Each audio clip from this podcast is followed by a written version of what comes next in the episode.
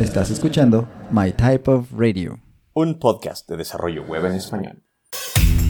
Somos Axel Martínez, Arturo Mosqueda y Noemi León. Comenzamos. Hola y gracias por escucharnos en otro episodio de My Type of Radio. En este mes, marzo, mes de la mujer, eh, obviamente teniendo colaboradoras tan geniales, amigas, compañeras, maestras y mentoras tan brutales, mujeres en la carrera de desarrollo, eh, no, queremos quedarnos atrás y, no hablar de las experiencias e invitar personas que nos puedan platicar de sus experiencias en, esta cosa súper cool que es el desarrollo de software, siendo desarrolladoras geniales que son.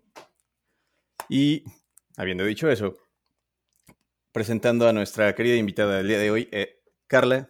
Te voy a dejar que te presentes, de hecho, por favor. se puede presentar mejor que lo mismo. Tenemos a Carla. bien. Dios mío, eso está súper cool. Hola, hola, ¿cómo están? Gracias por invitarme. Eh, pues yo soy Carla. Eh, bueno, Carly, mejor, creo que es como mi nombre artístico. ya casi nadie me dice Carla. Eh, soy Carly García, soy ingeniera de software, trabajo en una empresa llamada Skycatch y pues hago JavaScript más que nada, que creo que es lo más chido de todos los lenguajes. Ajaja. y pues hola. ¿Cómo están? Súper. Tenemos a Ax. Ax, ¿cómo andas hoy, bro? Hola, hola, ¿cómo están? Muy bien, muy bien. Muy contento, muy feliz de tener a Carly aquí con nosotros. Y bueno, también que le he echado flores a JS, ¿no? Porque sí, tiene razón, es el mejor de todos. sí, sí, la tienes, claro. bueno, pues eso justamente queríamos eh, platicarles, ¿no? Lo que ya mencionó Arturo. Y en este episodio en particular, bueno, pues sería hacerlo algo así como en dos partes principales, que es platicar de Carly, que nos explique qué hace ella en Skycatch y, bueno, que nos dé así más contexto. Y luego platicar un poquito también de algo importante que está haciendo ella, que es llevar parte de la comunidad de GDL.js o GDLJS, o no sé cómo le digamos este, siempre lo veo sí, escrito. Creo que cada quien lo dice diferente. ha habido de todo. Exacto. Yo le digo GDLJS. Ajá. Entonces, bueno, hablar de eso también en, digamos que como que la segunda parte, ¿no? Pero va, ¿por qué no empezamos entonces? Eh, Carly, ya nos contaste que estás en Skycatch. ¿Y qué haces ahí? Eh, soy full stack engineer. Básicamente, pues, eh, trabajo en haciendo desarrollo web. Eh, trabajamos usando Node del lado de la API, usamos este framework que se llama Fastify y trabajamos con React en el lado del front. Y está divertido, también usamos algunos servicios de AWS y, entre otras cosas. Eh, básicamente yo trabajo en una app que es un visor de mapas, así en como en términos muy generales. Eh, Skycatch pues se dedica a hacer mapas de alta precisión a partir de imágenes tomadas por drones, entonces yo me encargo de la parte donde ya visualizamos los mapas finalmente. Eh, básicamente yo voy ya casi año y medio, prácticamente voy para dos años. Y pues sí, eh, trabajé en otra aplicación al inicio que llegamos, era una aplicación ya más nativa hecha también con React. Y pues ya está. Órale, qué padrísimo. Digo, React nunca me ha hecho clic en lo personal en la cabeza. Aquí somos este más como de Vue y así. Pero al final JavaScript es la onda. Entonces ahí estamos de acuerdo. qué padre, qué padre que estés en, pues en tantas tecnologías, este, involucrada en tantas cosas, ¿no? Eso del full stack está interesante. Ya también platicaremos de eso en el futuro, en el, en el podcast. Pero, entonces, ¿de dónde salió Carly? ¿Cómo fue que, no sé, como la carrera que estudiaste y así? Ah, pues estudié tal cual ingeniería en software. Eh, ya, o sea, literal, cuando yo hablo que yo soy ingeniera de software, ya me refiero tal cual en profesión. Eh, estudié en la Universidad de Colima. Eh, ya tengo como unos cinco años que egresé. Ah, mi corazón. tengo ya unos cinco años que egresé. pues estudié ahí prácticamente, fue que fue cuatro años de carrera. cuando egresé no me dediqué luego, luego a hacer web. Bueno, sí, ¿no? Mis primeros lenguajes, me certifiqué en Java en algún momento, empecé con lenguajes más, más del lado del server, pero más tipados y más, no sé cómo llamarlos específicamente, pero empecé haciendo Java. Eh, aprendí Ruby después, así como hobby, hice un par de experimentos con Ruby y fue como mi primera inmersión al mundo del web. Y después empecé a aprender JavaScript y ahí me quedé. ha sido divertido. También hice un poquito de PHP, pero fue como más, bueno, de hecho trabajé un rato también haciendo PHP. Estuve de becario un rato ahí mismo en la universidad y hacía PHP nada más con Laravel. Y ya, me moví a JavaScript y no he dejado de hacer JavaScript ya desde hace cinco años. Súper chido. Thanks por compartirnos eh, lo que estudiaste y cómo, cómo llegaste hasta donde estás ahorita. Déjame regresarme a la, a la, parte en la que estudiaste. A mí, cuando empecé, no sé si es una onda cultural o, o, le pasa a cada mexicano que termina la prepa, pero no sabía qué estudiar y estaba decidiendo por un frío de cosas, pero por alguna razón siempre fue mi vocación programar, ¿no? ¿Tú desde un inicio sabías que, que ibas para esto, que este era tu, tu destino? que estarías haciendo esto cinco años después. No, fíjate, eh, estuvo chistoso. Yo soy de una ciudad muy chiquita, soy, mi familia es originaria de una ciudad chiquita en Colima y pues así tal cual es, tiene, todavía tiene mucho esta mentalidad de un pueblo, pues. Eh, solo hay un bachillerato y tiene un área técnica que es en química. Entonces yo estudié eso en el bachillerato, entonces mi primer eh, mi primera idea cuando, cuando empecé a hacer aplicaciones a la universidad fue estudiar algo en química, ¿no? Justo creo que hoy o ayer, en uno de esos recuerdos en Facebook me apareció así, mi dilema de ese entonces era que si eras, iba a ser química en metales o química o biólogo o algo así. Órale. Y mi reacción ayer que lo vi fue como, ajaja, ilusa, ¿no? sí, eh, estuvo chistoso. Eh, uno de mis compañeros de la prepa en ese entonces fue el que me dijo, porque él estaba decidido a estudiar medicina y yo tenía varios años conociéndolo y desde que yo lo conocía sabía que él quería estudiar medicina. Y un día me llega y me dice, ¿no sabes qué? Cambié de opinión. Eh, no voy a hacer, no voy a estudiar medicina, voy a estudiar telemática. Y yo, ¿qué? ¿Qué es eso, no? Así, ¿y eso de dónde lo sacaste? Este, y pues ya me, me invitó él mismo a, a una feria de carreras, así había, estaba este módulo de ingeniería en telemática y yo lo acompañé a él a ver la carrera de ingeniería en telemática y la carrera que yo estudié era parte de la misma facultad, entonces prácticamente los dos módulos estaban juntos. Entonces ya me acerqué yo a ver qué, qué hacen en software. No me acuerdo jamás, creo que no voy a recordar jamás exactamente qué me dijeron, eh, me acuerdo cuando me tocó a mí el siguiente año estar en esa misma feria nada más, que eh, dijimos, mira, hay que poner numeritos tipo Matrix en una pantalla para llamar la atención. Supongo que fue algo similar como me pasó a mí. Alguien hizo alguna exposición chida y dije, oh, yo quiero estar ahí. Qué bien. Eh, sí, entré con, con una idea así de, no tenía idea de nada de programación, de nada de sistemas, de absolutamente nada como le dije, yo soy de un pueblo muy chiquito. Eh, mi primera computadora la tuve ya casi al final de la prepa y sí fue como, ah, es que ocupo para empezar a hacer aplicaciones como a, las universidades, ¿no? Entonces necesito moverme aquí. Eh, sí, o sea, mi, mi, experiencia fue así, fue como muy abrupta.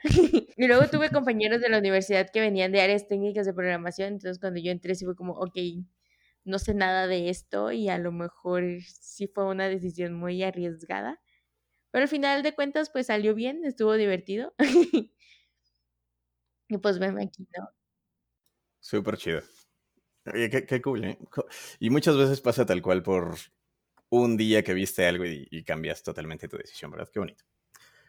Sí, creo que también, bueno, he estado trabajando, he estado platicando mucho con estas chicas del programa de laboratoria y casi todas son alguien que ya tenía una profesión, ¿no? Y siempre mi duda es esa, ¿no? ¿En qué momentos ella descubrieron que existía este, este mundo de tecnología y decidieron cambiar de profesión y a lo mejor si yo hubiera estudiado alguna otra cosa eventualmente me iba a encontrar con algo similar, ¿no? Y a lo mejor yo iba a estar cambiando de carrera y está chido. Claro. Órale, qué bueno que lo... Qué interesante que lo mencionaras porque también era una de las preguntas que teníamos por ahí, ¿no? Eh, si, si es que no hubieras estudiado eso, como cuál crees que hubiera sido tu camino, ¿no? Y si eventualmente crees que hubieras regresado acá, y creo que es un poco por ahí que va la idea. Sí, e, es, es, gracioso porque creo que de mi grupo de amigos, como ya de la prepa y más lejanos, soy la única que me dedico a un área similar. Aparte de, de este otro amigo que fue el que, que, me sugirió la carrera y que me arrastró a este lado, saludos a Jera. este, Sí, o sea, aparte de nosotros dos, creo que nadie más de, de nuestro círculo, como de, de, de, esa ciudad, hemos, o se han movido, pues, como este área. Órale, qué interesante. Oye, y hablando de ellos, como de la gente con la que estudiaste y eso, ¿cuántas, cuántas chavas había en la carrera cuando estabas estudiando? Bueno, en la carrera no estoy segura porque éramos dos carreras en la misma facultad y entre las dos carreras éramos como unas 13 mujeres aproximadamente. Estoy segura de que todas egresamos, entonces eso está chido, pero sí habíamos ahí entre unas que éramos de software, otras que éramos de, eran de telemática. Entonces sí, no estoy segura cuál fue el conteo, conteo final. En mi salón en específico éramos tres mujeres y siempre fuimos como muy unidas y una de ellas está haciendo frontend actualmente todavía y la otra creo que está haciendo QA y está chido. Sí, pero no, no éramos tantas. por ahí va un poco la pregunta, ¿no? Este, en mi experiencia, pues tampoco tuve muchas compañeras, siempre eran poquitas. Y bueno, así, así la cosa por ahora. Esa es como que nuestra realidad, ¿no? También era algún parte de lo que queríamos pintar, ¿no? En este, en este tipo de episodios donde estamos entrevistándolas. Que no es como.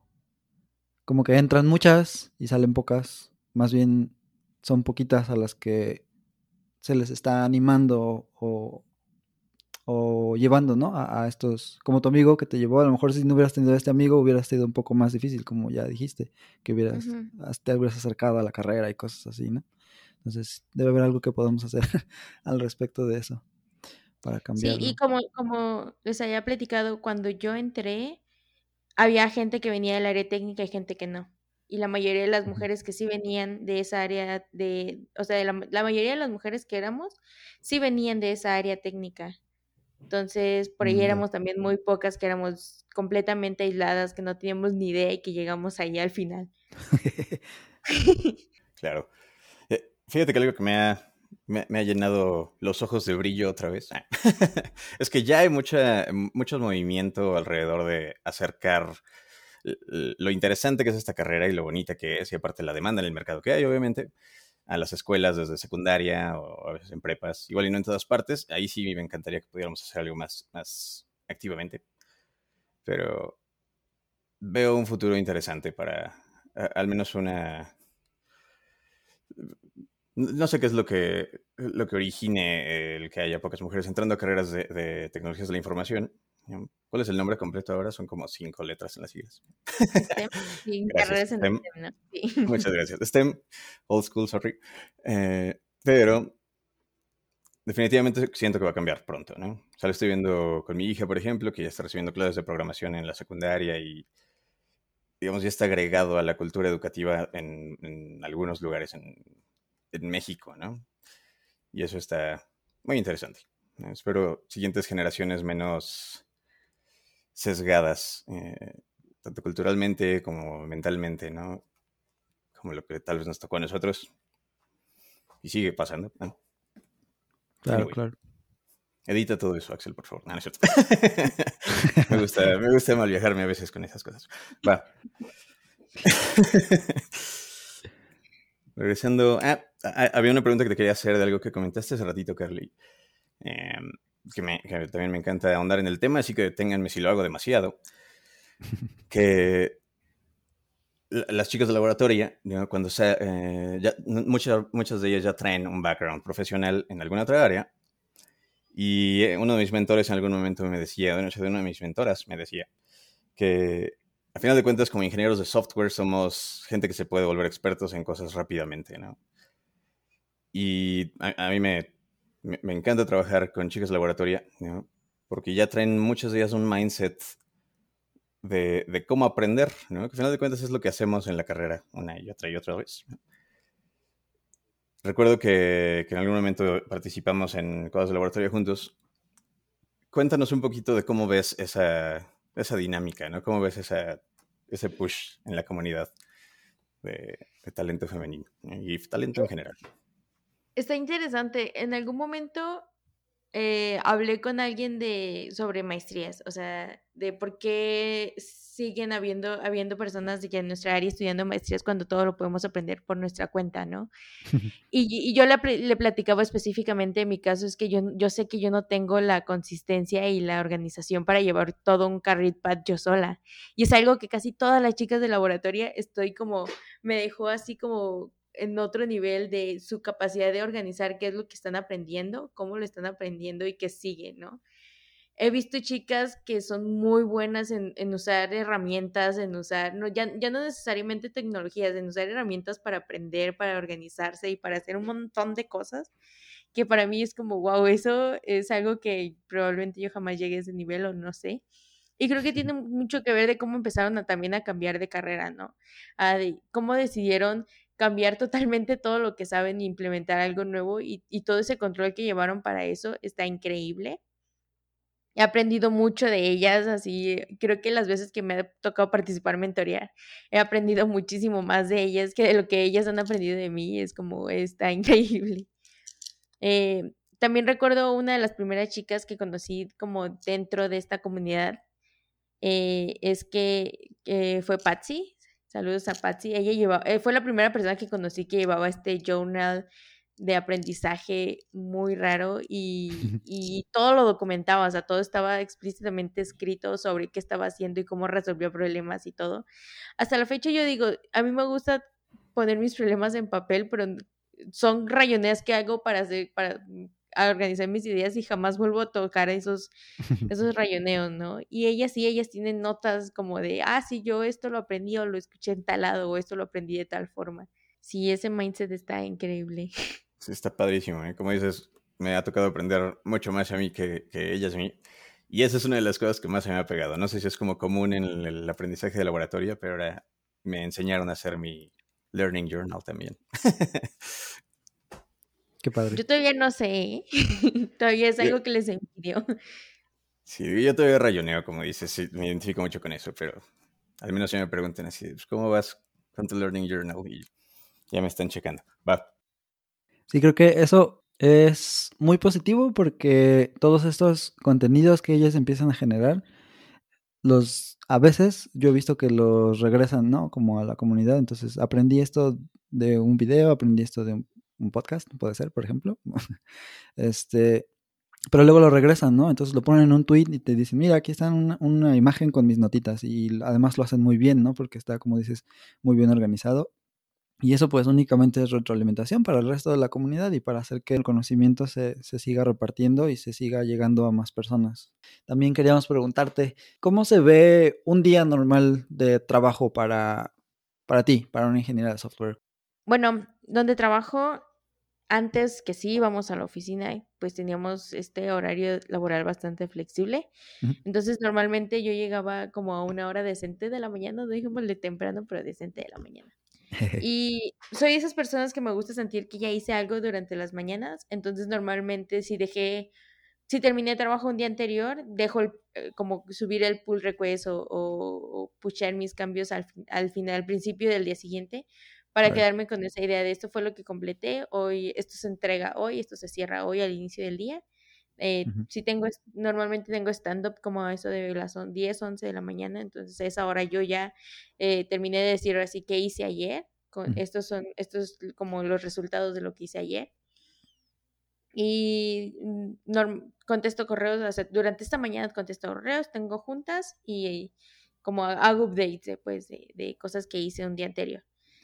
Para después ya puedo empezar ya, una vez que termine conjuntos, me gusta continuar con mi día, ¿no? De qué, qué, tareas tengo asignadas, qué cosas voy a hacer, qué cosas voy a trabajar específicamente hoy. Antes trabajaba en empresas de consultoría, entonces sí era más común a lo mejor tener un cursito a media semana, tener algún proyecto extra como para con la empresa y hacer a lo mejor alguna actividad extra durante la semana. Ahorita que soy ya una empresa más enfocada en producto, es muy poco común sí tengo todavía juntas, más juntas entre semana o a lo mejor una que otra actividad con los mismos de la oficina, eh, no sé, eh, releases y cosas así. Pero casi el resto de mis días es, trato de llevarla muy similar. Dejo como en la mañana para hacer cosas importantes o contestar mensajes y casi dedico el resto de mi, de mi tarde a trabajar y a ser un poquito más productiva. Cuando iba a la oficina era muy similar. eh, si llegaba, a lo mejor hacía un café y ya me sentaba en mi escritorio lista para contestar correos y cerrar pull requests y cerrar tickets y continuar así con, el resto de las juntas. Órale, órale. Sí, es básicamente eso, ¿no? Lo mismo, pintar una imagen de cómo se ve un, día de trabajo, ¿no? Para alguien que hace, hace software. Qué padre. Y. Ah, pues también teníamos esa pregunta, ¿no? Ya, ya dijimos eh, cuántas, cuántas mujeres habría en la carrera y ahora cuántas mujeres hay en tus equipos de trabajo. Sí, fíjate que pues siempre somos minoría, no sé, creo que muy pocas veces me ha tocado de que sí, estoy en un equipo puras mujeres. Eh, anteriormente trabajaba en una, una, consultoría que sí era un poquito más grande y sí me tocó estar en equipos completamente de mujeres y a lo mejor sí era para mí más difícil estar consciente de cuántas éramos. En mi trabajo actual soy la única mujer de mi equipo y solo somos dos como en la empresa que, que hacemos ingeniería. Eh, sí, ha sido difícil. Bueno, no es difícil, pero sí es como extraño, ¿no? Eh, en mi trabajo tenemos, pues, como son la mayoría de hombres, y falta quien dice hey guys o mm, no sé, se refiere como a todos como hombres. Mm, y sí, creo que, es, aunque sea yo sola, he podido como hacer más conciencia como dentro de mis mismos compañeros de trabajo. Sí ha habido quien me pregunta, ¿y te molesta si decimos guys nada más como todo el tiempo? Y es como, pues no me molesta, estoy acostumbrada, sé cómo, cómo es esto, claro. pero no está, no está mal tampoco si, si deciden mencionarme como, como hey girl. claro. Sí, pero pues sí, creo que solo una vez me ha tocado estar en un equipo de muchas mujeres y ha sido mientras estuve en una empresa pues más grande y teníamos un mayor volumen de mujeres también. eh, sí. Pero sí, ahorita nada más somos esas dos dentro de la oficina y pues por la pandemia prácticamente soy yo sola en esta oficina en mi casa. vientos, vientos. Thanks por compartirnos eso, Carly. Ahora, otra de las cosas con las que, de las que, nos, de las que platicamos eh, eres una de, las figuras que personalmente admiro bastante y sé que muchos, porque llevas una de las comunidades más cool, GDLJS, GDLJS. Cuéntanos. Guadalajara JS también. Cuéntanos, ¿qué es Guadalajara JS primero? eh, pues sí, GDLJS es la comunidad de JavaScript aquí en Guadalajara. Ya tenemos casi seis años existiendo y pues damos charlas de JavaScript o incluso no de JavaScript, sino de ingeniería en general. Hemos tenido charlas hasta de Swift, si, si mal no recuerdo, de procesos de diseño, de procesos de equipos también. Em, pero pues el nombre es para JavaScript, ¿no? Eh, somos también una de las comunidades yo, que yo considero más grandes de Guadalajara en general de desarrollo. Y pues tenemos charlas los, el último martes de cada mes, casi siempre que hay charlas. Tratamos de ser lo más consistentes que se pueda. y entonces esta es una, pues es una organización sin fines de lucro, ¿no? Eso es como parte de la, de la idea. Sí, sí. Tal cual eh, somos un montón de gente que dijo, hey, hay que hablar de JavaScript un martes y que compramos chela y nos reunimos y hablamos, ¿no? Eh, realmente no tenemos, no, no me considero una organización porque no estamos tan organizados, pero sí somos como entusiastas en ese sentido, de queríamos escuchar a gente hablando de cosas cool que hace y pues hay que darles el espacio o ese foro abierto para que hablen y nos platiquen de sus proyectos o de sus equipos o de lo que hacen dentro de sus empresas, ¿no? Para mejorar el entorno de desarrollo. Súper cool yo personalmente, aunque ya no he estado tan activo en la comunidad y solo ando de lurker en el chat, agradecí mucho conocer a GDLJS cuando me, me moví a Guadalajara. Refrescó mi imagen de las comunidades de software, muy cañón. Y hablando de organización, cuéntanos un poquito cómo es la, e, el caos ordenado del que nos platicas.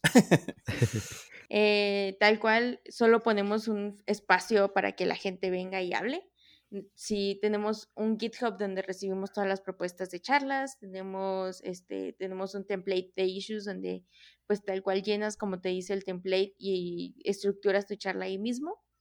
Eh, se supone, bueno, tenemos un como una guía de qué charlas aceptamos y qué no y qué condiciones debe de cumplir, pero realmente casi muy pocas veces hemos rechazado charlas, muy pocas veces realmente hemos tenido que cambiar como temas o, o como estructuras de charlas. Eh, es un espacio muy abierto. Nos, o somos realmente un montón de voluntarios que dijimos, hey, nos acordamos a veces hasta una semana antes y nos ha pasado que hasta tres días antes. Hey, tenemos meetup este, este martes. ¿Qué onda? Tenemos charlas, vamos a hablar. Que si no, si no tenemos nadie quien hable a veces de los mismos que organizamos, dice, ah, yo, yo me aviento una charla. O hey, alguien tiene chance de aventarse una charla y de ahí sale a veces en ese momento. Pero sí, o sea, realmente solo nos juntamos y decimos, hey, es, ya casi es martes, ¿qué vamos a hacer? ¿Va a hablar alguien? Y si hay quien hable, se hace el evento. Ya, ya, ya.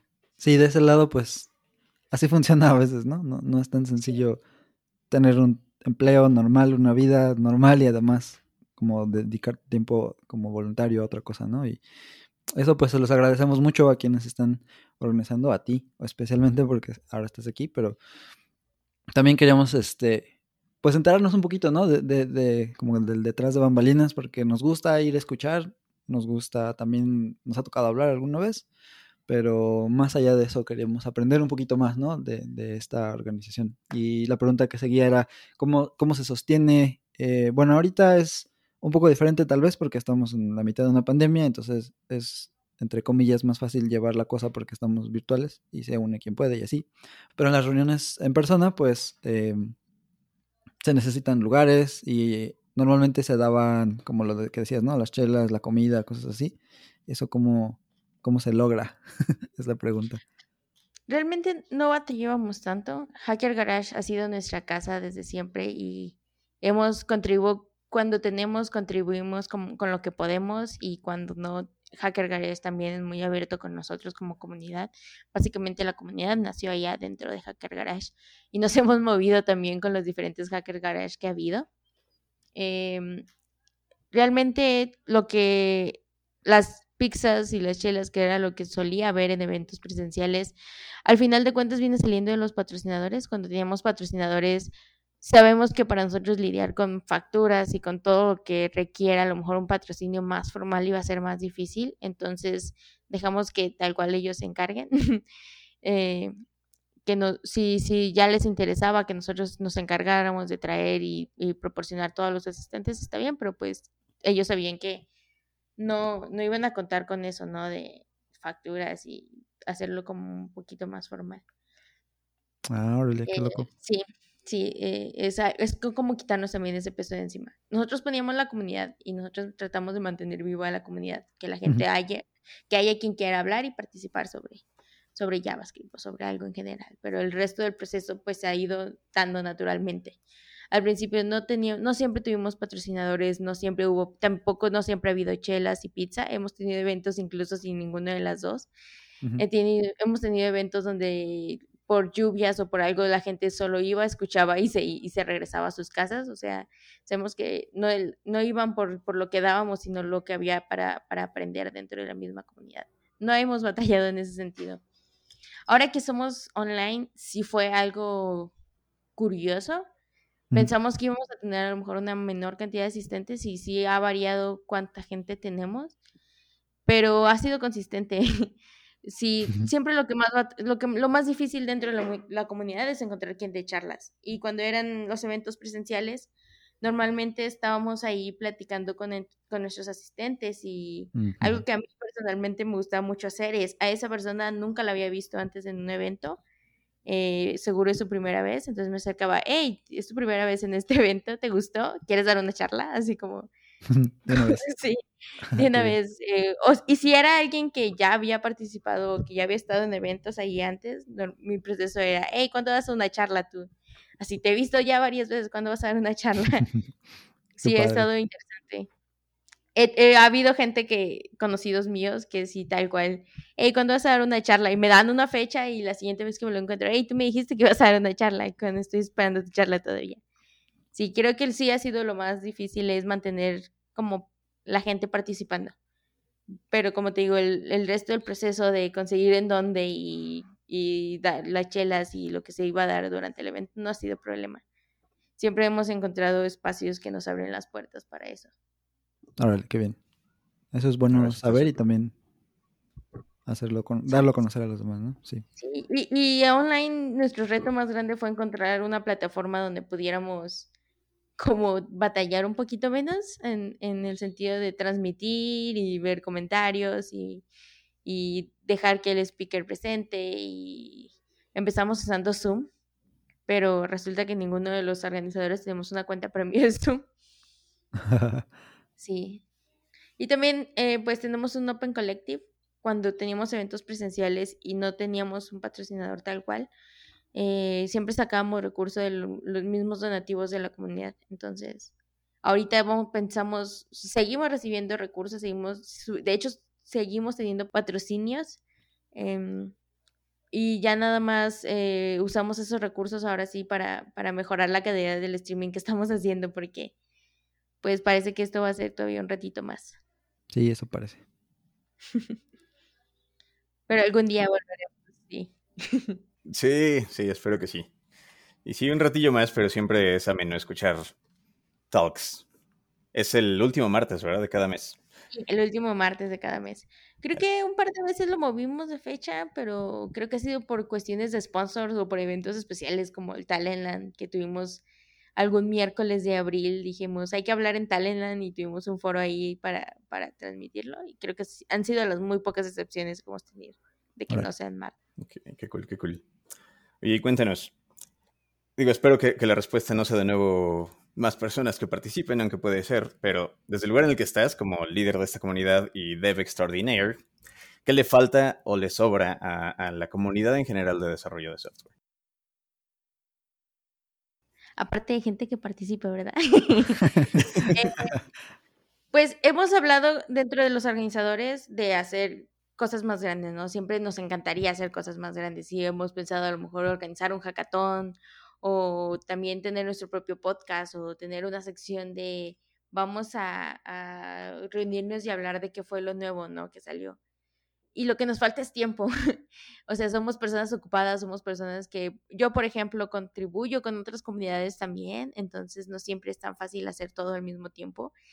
Sí, tal vez en algún otro momento que tengamos voluntarios a lo mejor con más tiempo y con ideas frescas y, que no solo digan, hey, deberían de hacer un podcast, sino, hey, miren, ¿qué les parece si eh, nos eh, hacemos un script y vemos si jala chido como podcast? O si yo hago un script y, ya vemos a quién invitamos y, y, hacemos esto posible, ¿no? Sí, ideas hay muchas como siempre, pero sí nos falta tiempo y para, para hacer tantas cosas. Órale. Claro pues ya saben, a quien nos esté escuchando y tenga interés. Y si también quiere ir, si también quiere dar una charla o solamente quiere escuchar a ver si es cierto que está chida para ir, se acepta también. Súper cool. Se pueden enterar de todo en el, en el GitHub de GDLJS, ¿verdad? O en la página. Y nuestra página web. Eh, de hecho, la página web duró muchos años caída. Así duró muchos años que el dominio existía, pero no funcionaba. Eh, y el año pasado, unos, un par de voluntarios ahí dijeron, ahí hay que acomodar la página para que quede chido, ¿no? Y metimos fotos y metemos todos nuestros links a redes sociales y todo ahí. Entonces sí, la página sirve, toda nuestra información está ahí, está actualizada y ya no está caído. Entonces, y, eso también fue trabajo de voluntarios, pues fue gracias a Arat y gracias a Nex que fueron y dijeron, hey, yo tengo tiempo y puedo donarlo. Y yo estuve en un par de juntas con ellos diciendo, hey, qué falta y qué puedo ayudarles, pero al final de cuentas, pues ellos fueron los que hicieron la gran parte del trabajo. Cool, cool, cool. Fueron los héroes de la historia. Y son los héroes en ese momento. Eh, hasta, es una líder genial, ya viste. Por eso la invitamos, porque... Por eso la invitamos. Gracias, gracias. La admiramos mucho. Muy bien. Chido. Entonces, eh, sí, vamos a dejarles toda la información que podamos dejarles acerca de la comunidad de GDLJS Guadalajara JS en las notas del show, ya saben, en mytypeof.dev, mytypeof.dev y para que vayan a ver las notas del show, ¿no? Tenemos ahora una pequeñita sección entre las preguntas que te queremos hacer y son, estas son como preguntas sorpresa más o menos. No son, no son tan Esperemos que no sean, este, ¿cómo se dice? Intrusivas ni nada, ¿no? Pero eh, es algo que le queremos copiar a otros podcasts. Entonces, la, idea es este, que nos vayas contestando lo que venga a la mente en el momento, ¿no? Ok, ok. Va. ¿Tabs o Spaces? No, no es cierto. Es, antes. una pregunta es, por ejemplo, el mejor consejo que he recibido es... El mejor, aprender inglés. ah, muy bien. Sí, sí, sí. Y eso me lo dieron desde que estaba en la carrera. Solo puedo decir eso. Súper bien. La siguiente es, ¿cuál es el peor bug que has tenido que resolver? Uh, el peor bug que he tenido que resolver. Tuve un problema hace un rato, bueno, hace poquito, eh, con una base de datos, con unas transacciones a la base de datos. Y, y, fue muy difícil, solo lo considero el peor porque fue muy difícil de traquearlo. Y el problema era que estaba dejando conexiones abiertas a la base de datos por individual rows, así como hacía oh. inserts individuales y dejaba un montón de conexiones abiertas. Entonces, cuando intentamos como hacer un insert múltiple a, ese, a esa API, así de llamar muchas veces a la API, murió y solo se quedaba colgada. Y yo decía, no sé qué está pasando, no sé por qué está pasando esto. Sí, o sea, fue algo que, ok, si lo haces una vez funciona y estuvo bien. Y dije, ah, pues jala, pero ya cuando intentabas hacerlo mucho y meterlo bajo presión, eh, se moría como al décimo insert, sí. Y fue, o sea, ha sido de mis peores porque fue algo que, que fue muy difícil de detectar y de hecho el, el, fix al final estuvo bastante sencillo y fue de esos que me tardé un montón solo encontrando qué era. Sí. Oh, qué chido, qué chido. Órale, qué miedo. sí, así que revisen sus, transacciones. Sí, ese pool de conexiones puede ser mortal. Sí. sí, sí, sí. Muy bien. Otra pregunta. ¿Alguien a quien seguir en que valga la pena? No sé, en redes sociales o un autor de un libro o algo así. En redes sociales, Teresita Guerrero es una de mis favoritas. Eh, Sí, ella es lead de la comunidad de Data Lab y me gusta mucho lo que ella hace y lo que ella publica y he estado en charlas de ellas que también me gustan mucho. Y sí, eh, tuvo una hace un par de años en un evento, no me acuerdo de qué era el evento, me acuerdo que fue en Central y tuvo uno sobre datos de feminicidios y datos de mujeres y se me hizo bastante interesante y soy súper fan de Teresita. Y alguien más que puedo decir es, sí, Desi Days, que es Silver Corp en, en Twitter, también me tocó, ella también es ingeniera de datos y no sé, como que tengo un algo con las ingenieras de datos. Me gusta, me gusta ver lo que hacen y me gustan los análisis que hacen y me gusta cómo trabajan, no sé. Eh, qué padre. Pero Jessie Days también me tocó hacer una charla de ella hace poquito y la he seguido en Twitter desde que entré a Twitter prácticamente y soy súper fan de ella también. Ah, muy bien, muy bien. Órale, qué loco. No conocía a Jessie Days, ya le estoy siguiendo. Muchas gracias, Carly. Teresita es la onda. Hace poco estaba investigando para mejorar como prácticas y procesos de entrevistas, ¿no? Siempre, siempre hay cosas que mejorar.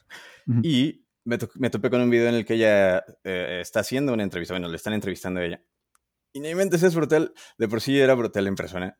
tuve el placer de trabajar con ella. Pero es, una, ¿cómo le llaman? ¿Cómo le llaman los chicos cool de ahora? ¿Es una youtuber o algo así? Fácilmente se podría volver una youtuber. y enseñarnos a todos de ciencia de datos. Sí, muy cool. Sí.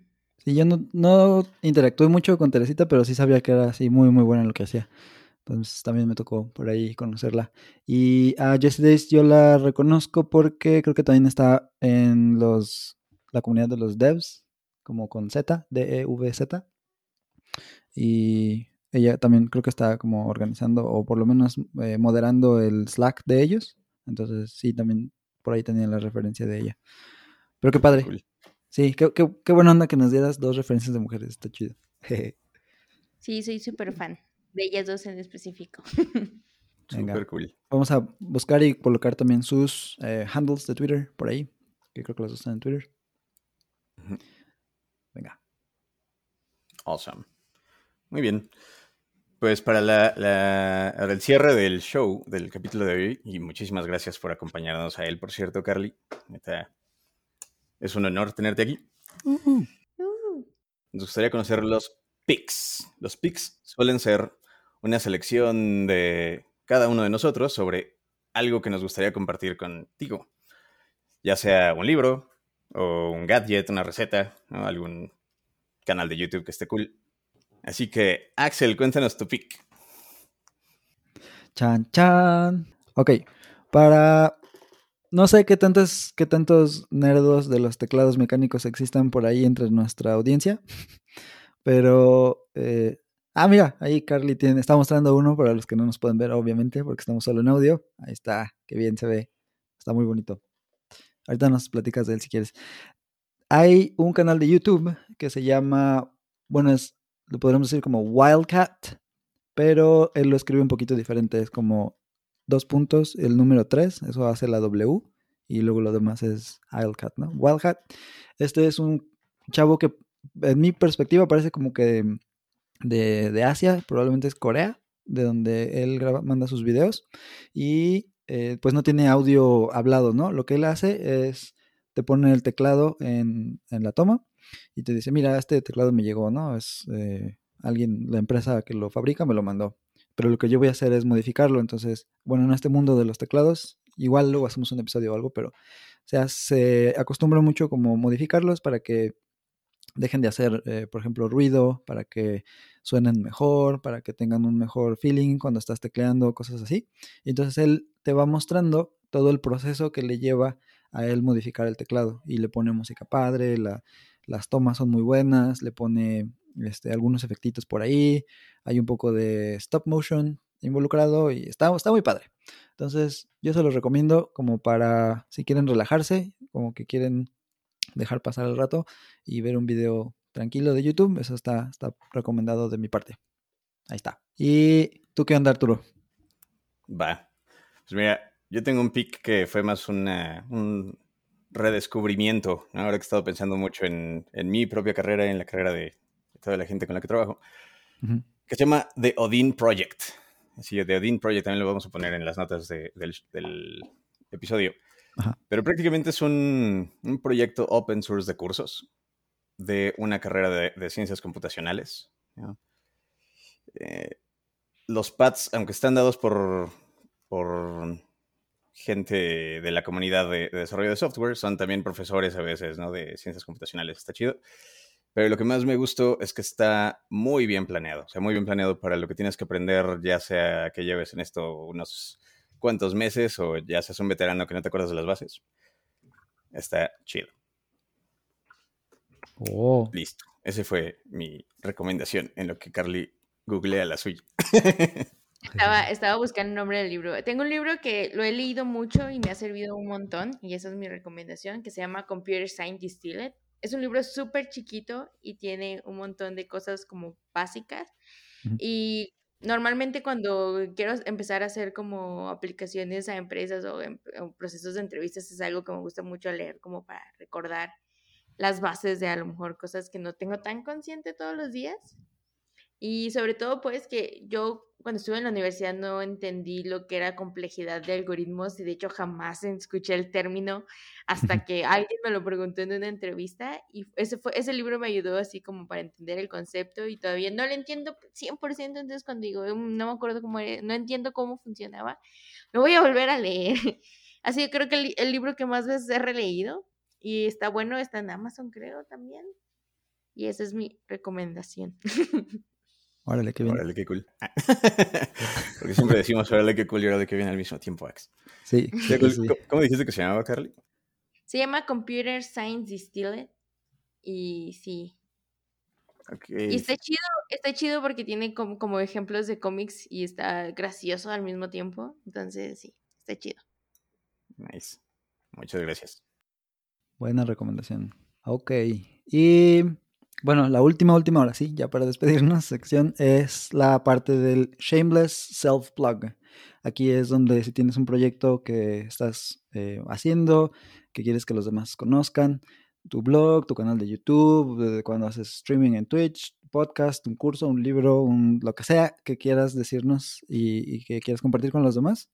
Eh, si tienes algo, eh, lo podemos agregar también, como ves. Pues GDL, GDLGS es mi proyecto más, um, que, consume más de mi tiempo y eso que, que es solo una vez al mes. eh, me gusta mucho colaborar con comunidades, pero participo más organizando que hablando y que participando en ellas. Entonces, pues sí, GDAJ no es la única comunidad con la que ayudo. Están las chicas de Tecnolatinas también que me han invitado a colaborar muchas veces con ellas y me encanta ayudarlas por lo que hacen. Síganse sus redes, también dan charlas en, en ocasiones. Este, tuvieron un set de varios eventos cuando ahora la semana del, del 8 de marzo. Eh, tienen un podcast, el podcast de las Tecnolatinas también está chido. Y Codificadas, que es una comunidad de Colima también que me gusta colaborar mucho con ellas. Eh, también organizan eventos. Eh, ellos, sí no tienen una fecha específica, lanzan evento todo el tiempo, lanzan charlas, lanzan cursos. Y pues sí, eh, realmente mi proyecto son las comunidades con las, que yo, con las que ayudo, entonces vayan y ayúdenlos también ustedes. Ahí está. Súper chido. Perfectísimo. Muy bien. Pues otra vez muchísimas gracias, Carly, por ayudarnos a crear un episodio más.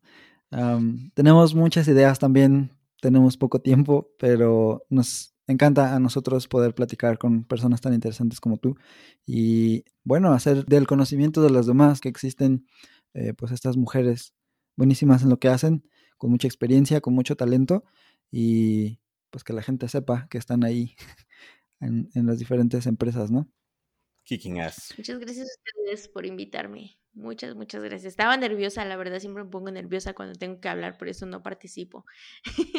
pero, pero muchas gracias por invitarme. Espero haya salido bien. Espero los fans no se vayan decepcionados.